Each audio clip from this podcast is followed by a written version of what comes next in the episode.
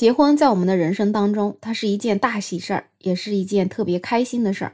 可是呢，总有人以风俗为由，给别人制造不开心。你好，我是梅乐。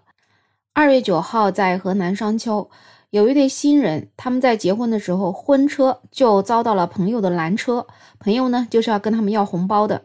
这些朋友啊，就把车子拉开了，进入了后排座位。然后新娘就竟然被其中的一个男的袭胸了。新娘子就在车里面喊：“不要摸我，不要摸我！”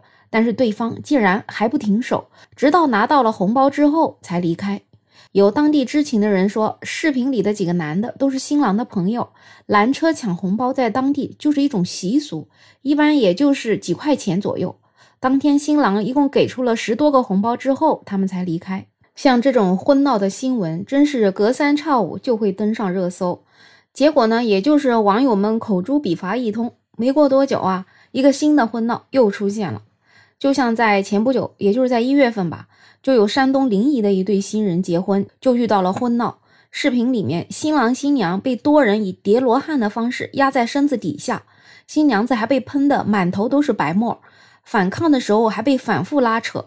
最后呢，又被多名男子强行按头拜堂，这个混乱的场面啊，就引起了网友的批评，甚至也惊动了当地的妇联。但是惊动了妇联又怎么样呢？不采取点法律手段，像这样的情况肯定还是会层出不穷的。每次遇到这种婚闹，都说它是一种习俗。前两天在徐州丰县，也有一对新人举办婚礼的时候，有男性的亲友竟然要亲吻新郎的脸，还拍打他的臀部。并且称这也是当地的风俗。然后几年前在佛山顺德也发生了一个恶性的婚闹，曝光的视频里面有几名伴娘被多名男子压在床上，其中一名男子竟然还脱下了裤子，一名伴娘也是被袭胸。二零一三年还出现过泰安伴娘事件，十六岁的高中生被同学邀过去给他哥哥的婚礼上做伴娘，结果被十几个男青年猥亵，最后这个女孩是报案了。这个案子呢，涉案人员也陆续都受到了法律的严惩，最后都以强制猥亵妇女罪获刑，判处了一到三年不等的刑期。所以这些恶俗的行为，你与其说它是习俗，说它是风俗，其实不如说它就是伤风败俗，就是违法乱纪。而且像这样的婚闹屡禁不止，不仅仅是老百姓，明星们的婚闹也是非常的难看。二零一六年的时候，大家应该都知道，在包贝尔的婚礼上，伴娘柳岩就被所谓的伴郎团闹伴娘，险些被扔到游泳池里去。当时这个事件就引了一场巨大的风波。然而事情曝光之后，倒霉的似乎只有柳岩一个人，娱乐圈几乎好几年都听不到她的声音。也就是说，被害人反而要来承担这样的恶俗事件的后果。那这种所谓的习俗婚闹到底是怎么来的呢？有人说啊，这原本叫闹婚，是一种传统的婚俗习惯，包括闹新娘、闹伴娘、闹父母等等。原本的用意呢，是给结婚现场增加喜庆热闹的气氛。说实话，对于这样的说法，我觉得它本身就有很大的问题。闹新娘、闹伴娘、闹父母，就能够增加喜庆的热闹的气氛了吗？那到底是谁来结婚呢？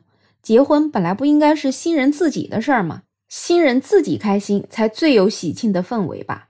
现在这样子一闹，估计也就除了那些在违法犯罪的边缘来回游走的人是开心的吧。我相信新人和他的家属应该都开心不到哪里去。对于这样的婚闹，要怎样解决呢？我觉得在目前这种婚闹的大氛围下面，首先还得是新郎或者是新郎的家人要开始重视，因为现在很多人被闹了，他即使会觉得不开心，但是新郎或者是家长会觉得，因为是结婚大喜的日子，不好意思翻脸，那还不如就这样过去吧。也有一些人自己就把这个当成了习俗了，就习以为常，觉得这本来就没什么。甚至说不定别人结婚的时候，他自己也是去闹过的。所以呢，现在轮到自己了，或者自己的孩子结婚了，就觉得也很正常，大家有来有往嘛。问题是被婚闹受伤害的很多都是新娘或者是伴娘。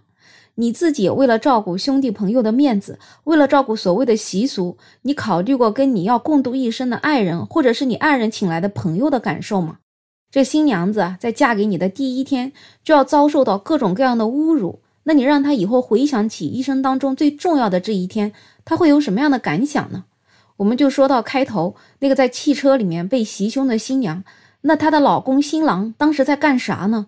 真的就不能够翻脸吗？好像还非要把红包给了这事儿才能算过去吗？我觉得这种为了兄弟或者是为了面子牺牲自己最爱的人的利益的人，可能真的都不值得托付终身吧。也就是这些觉得无所谓的家人，或者是敢怒不敢言的人，才更加纵容了婚闹的人。遇到婚闹，如果人人都能够抵制，或者是据理力争，或者立马翻脸，那我相信这样的恶俗也能有所收敛。法治中国栏目也告诉我们，婚闹它本身就是违法的。第一呢。婚闹者在婚礼现场出现大吵大闹、借机滋事、扰乱社会秩序的行为，轻者将遭受行政处罚，重者就涉嫌构成寻衅滋事罪。那根据我国刑法的规定呢，寻衅滋事罪在公共场所起哄闹事，造成公共场所秩序严重混乱的，可以处五年以下的有期徒刑、拘役或者管制。第二，如果婚闹中的整人游戏出现了意外致人伤害，达到重伤或者死亡的，那么游戏的策划人除了要承担民事赔偿责任之外，也要承担刑事责任。他涉嫌的罪名分别是过失致人重伤罪、过失致人死亡罪。第三点，刑法第二百三十七条也规定，以暴力、胁迫或者其他方法强制猥亵妇女或者侮辱妇女的。处三年以下有期徒刑或者拘役；聚众或者在公共场所当众犯前款罪的，处五年以上的有期徒刑。所以呢，如果婚闹者假借了婚闹之名，违背新娘伴娘的意志，对新娘伴娘采取扣摸、舌舔、吸吮、亲吻、搂抱等等行为，或者是下流动作、淫秽语言进行调戏的，都可能构成强制猥亵妇女罪。第四。如果灌醉新娘伴娘，或者利用新娘伴娘醉酒，借机与她发生性关系的，都构成强奸罪。所以婚闹它是有法律的这条红线拦在他的面前的。我们呢，都应该人人都从自己做起。别人结婚，我们就去开开心心的吃个文明的喜酒，送上祝福。遇到试图婚闹的，能帮新人一把就帮上一把。自己或者自己的孩子结婚，也提前跟自己的朋友约法三章。拒绝任何形式的婚闹。如果这样的情况之下还坚持以习俗为由要闹的朋友，不做也罢。像这种人，他也根本就不配做朋友。我们就应该一起共同努力，摒弃各种婚礼的陋习，营造一个真正文明喜庆的婚礼氛围，自觉抵制婚闹，让婚礼回归它本来应该有的样子。对于婚闹这种所谓的习俗，你有什么样的看法呢？欢迎在评论区留言。